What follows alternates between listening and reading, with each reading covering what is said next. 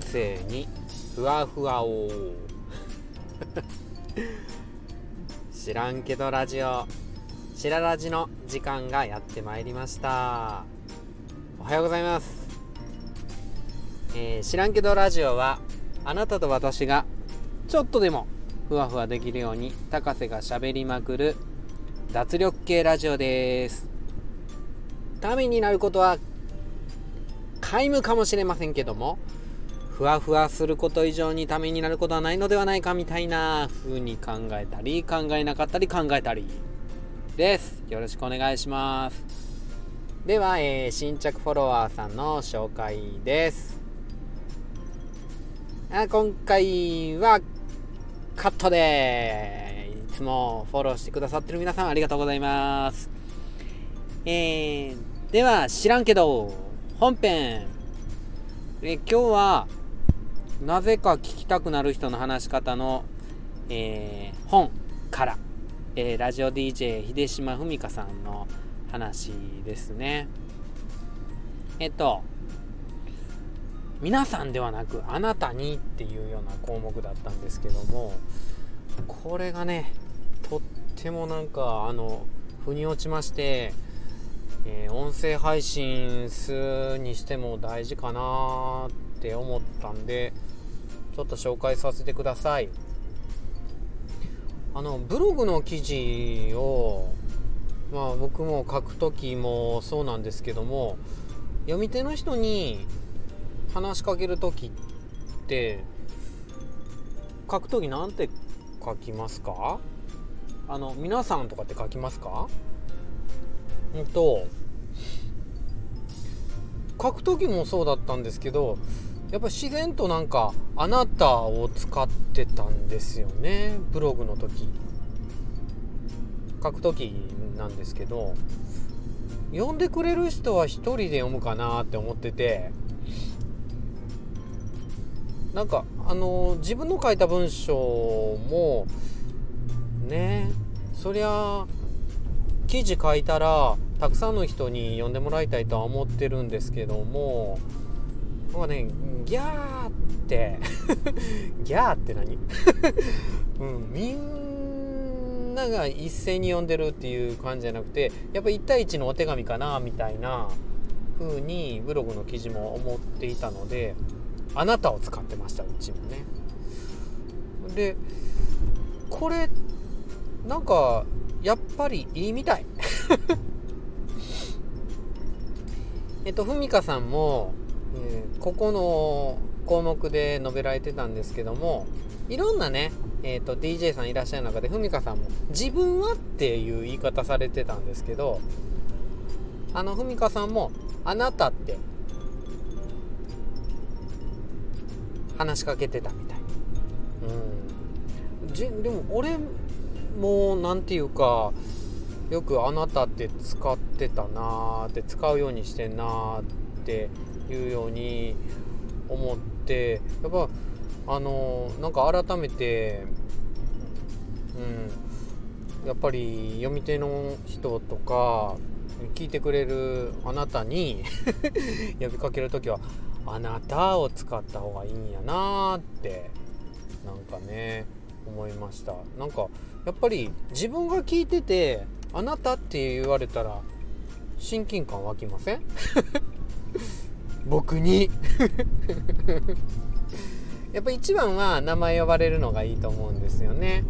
うん。名前が分かってたらすごい名前を呼びたいんですよ。あなたの名前をめちゃくちゃ呼びたいんですよ。だから新着フォロワーさんの紹介とかで名前を見上げるのすっごい嬉しいしコメントの返事とかレターのお返事で名前呼ぶのもすごい嬉しいです。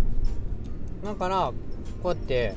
あのー、あなたって呼びかけるのはやっぱ続けたいなーなんて思いました。でね、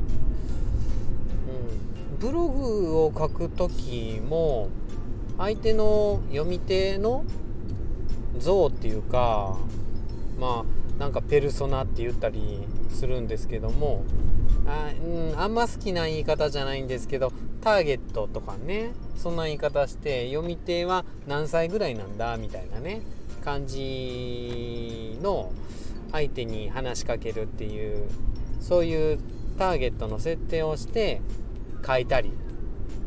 するんですよね。でも音声配信もすごい同じようなところがあって誰に向かって話しかけるんやっていうのがね大事みたいなんですけど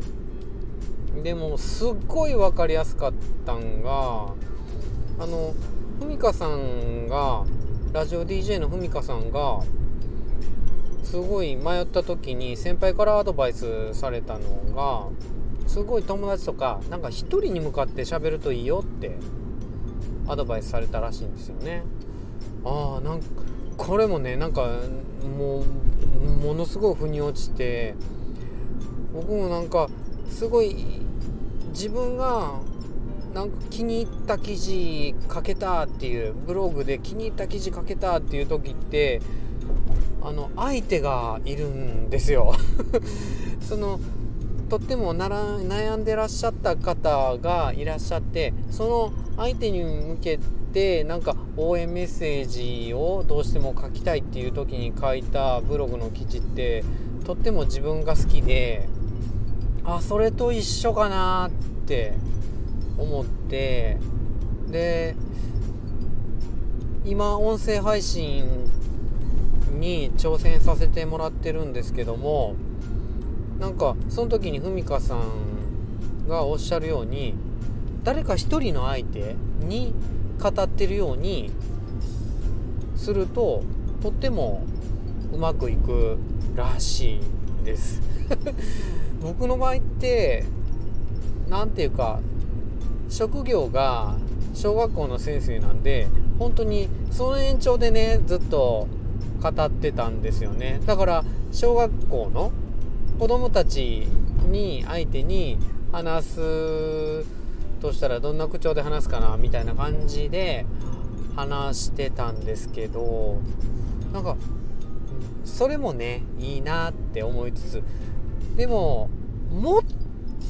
と特定の誰かに話しかけたらまたいいんじゃないかなって。あなたなら誰に話しかけます？大好きなねおばあちゃんに話しかけるっていうと話し方の口調も変わるでしょ？何ていうかゆっくりになるって。これもふみかさんがおっしゃってたことであのおばちゃんやったかな？あの年のいったおばちゃんに話しかけるってなると話し口調もゆっくりになるし分かりにくいカタカナの言葉は使わないようになるって。NHK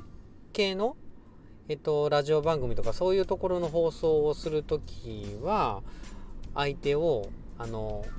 何て言うか自分が話しかけてる相手誰に話しかけてるかっていう人自分のおばちゃんかおばあちゃんに話しかけるようにすると話し口調もゆっくりになるし難しい言葉も使わなくなるしでちょうどいいらしいんですよね。だから自分がどんな配信をしたいかどんな内容を配信にしたいかによって変える。すげえなんかふざけた感じのあの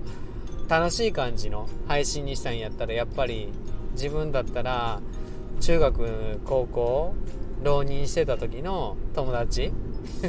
今も付き合いがある。あのあいつらに話しかける感じで話したいなとかって思いますし。ねなんかあのすごい大事なことを話す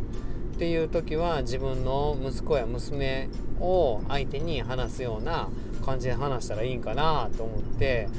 その話の内容とかあの自分の作りたい雰囲気とかによって誰に話すかっていうところの相手をそっと想像してその相手に話すように話しかけるととってもうまくいきそうな感じがしました。なんかねそんなにあの配信で話すことに悩んでたわけじゃないんですけど何か目から鱗？口から鱗っていうか。なんやねん口から鱗って。